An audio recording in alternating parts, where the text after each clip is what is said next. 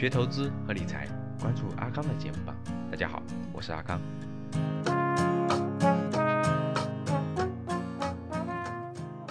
第三页 PPT，科创板的规则当中呢，对现在 A 股的现行的制度进行了大胆的突破。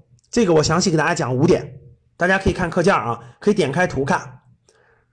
第一个，注册制的上市大大的加快了上市公司的数量。过去公司上市是审核审批制，每年大概最多也就四百家，对吧？未来注册制上市呢，那量可是大了，那每年可能歘歘的就上。我估计啊，未来几年科创板的上市公司可能能达到几千家，就大概能达到两三千家，就未来几年。因为要解决这些创新型有科，就是把钱花到这种科研上面的这种公司的这种融资嘛，他得有这个钱，拿着这个钱以后，他才能去搞继续的研发和制造。科创板将会大大加快上市的数量，这是第一点啊。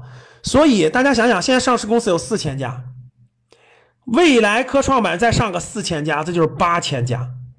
所以未来我估计主板和创科创板退市也会退个百分之五十，就是几年之后啊。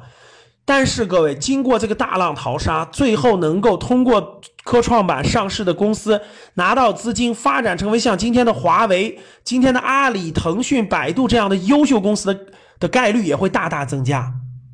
其实中国需要这样的龙头企业的产生，各位，所以总体上是好事儿，呃，总体上肯定是好事儿。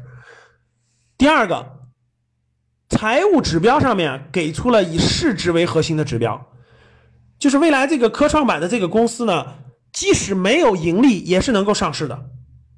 就是你你是亏损的，你也可以上市，因为市场上只要有人愿意买你的股票，你亏损都可以。像我们的京东，对吧？像京东这样的，它亏损为什么都是人家都可以在美国上市，为什么不能在国内上市呢？特别是很多科技创新型的企业，它是个好公司啊，它不断的研发需要投入啊。如果市场愿意给他钱，那就给他钱呗。所以注册制大大的解决了这个问题，这是第二点啊。所以未来大家会发现，呃，很多公司虽然它没有盈利，但是它这个可能方向很对，可能它的研发很有成绩，也可以再通过科创板获得资金。第三个就是现在，而且还有一个很大的突破，就是允许了这个同股不同权。各位听好了，A 股的上市公司是不允许同股不同权的，就是。你是一股就是一股，具每一股都具有相同的分红权、表决权、投票权等等，这些权是相同的。但是在科创板不用了。科创板如果你是可以同股不同权，比如说有的股权你只享受分红，但你没有投票权、没有表决权，这是可以的。这一点创新是也也是一个很重要很重要的啊，在人家香港市场和美国市场，有的公司就可以这样了。比如说，同样是那个，呃，同样是这个多少多多少股份，对吧？这些股份它有分红权，但它可以没有表决权。未来在科创板上市的公司，有一部分股权就可以这样，它只有分红权，它没有表决权。就这些权，这些持股人不能参加股东大会啊，不参加投票呀，什么什么的，就可以这样。所以这点也有很大的创新性。第四点，在个人投资的门槛上，各位，我们的科创板的门槛要求是。过去你在 A 股市场的这个日均的这个投资额呢是不低于五十万元人民币的，呃，并且参与了证券交易是两年以上。这个我解释一下，各位，第一个，这个主要目的是科创板的风险是非常高的，因为都是科技创新型企企业，最后真的是九死一生。各位，百分之九十的企业估计都会完蛋，但是百分之十的企业会冒出来，而且会长得非常非常之大。所以大家想想。它的风险相当大，但是机遇也大。万一你赌对一个华为，你就赚几百倍、几千倍、上万倍都是可以的。所以呢，但是普通人是没有这个实力的。如果头脑一发热呢，亏损了是不行的。所以呢，各位就限定了：第一是要两年以上，你对市场有所了解；第二呢，就是五十万人民币，不是谁谁都可以有的啊。因为在资本市场敢投五十万人民币的人。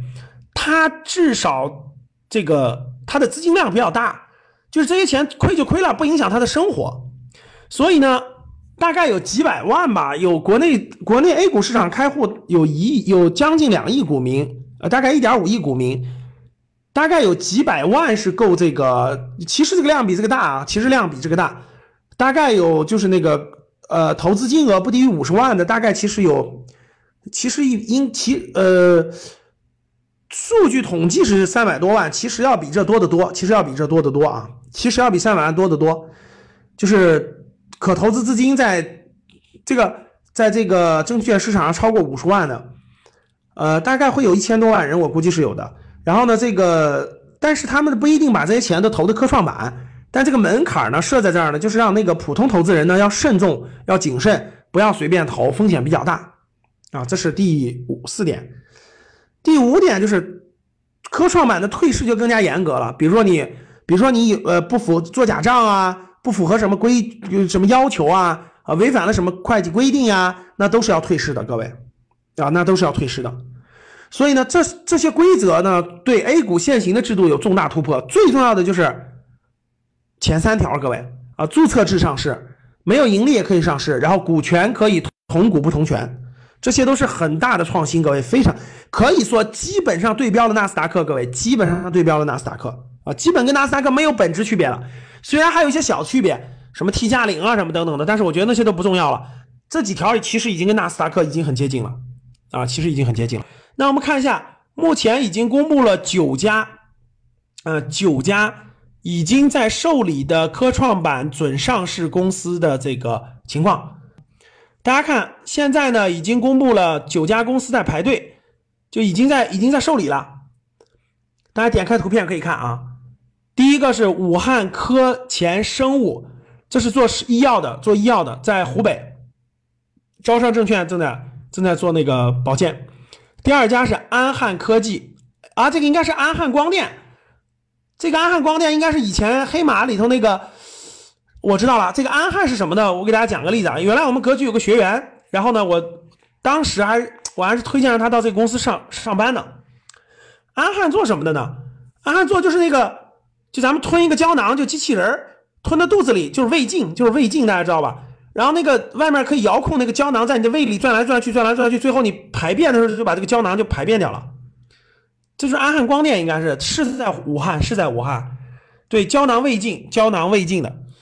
第三叫合建芯片，合建芯片这家公司现在是亏钱的，人家说了未来还要亏一百个一百多个亿。但是同样的呀，只要你认为芯片有前景，那你就可以投啊，对吧？第四是看宁波荣百新能源。第五是广东力元亨智能设备，第六是江苏北人机器人，第七是江苏天籁科技，第八是烟台锐创微纳，第九是金城半导体。我问大家，这些公司你了解他们的产品是什么吗？你了解他们做的好不好吗？其实我们大多数企业都不了解，对不对？所以你不了解他情况，因为他太小了。我们不了解，所以我们投他的时候有有风险，啊，确实是有很大的风险。但是他们又需要资金啊，他们又需要资金发展怎么办？让专业的人，让有更多资金的人，对吧？去投他们，啊，去投他们。所以呢，所以不了解我们完全就不能投。但是让大家看一下，至少知道这些公司就是未来上市的这些公司。其实你对它不了解，对吧？其实你对他不了解，那不了解怎么办呢？不了解我们是否能参与呢？对吧？这就是我要给大家交流的了。好的，我们再往下。如果你不会投资，不会理财，在投资方面有困惑，特别是之前投资有过亏损的经历，可以与阿康交流。五幺五八八六六二幺，我在微信那里等你。添加成功后，我也会分享好的电子资料给你。今天的节目就到这里，我们下期见。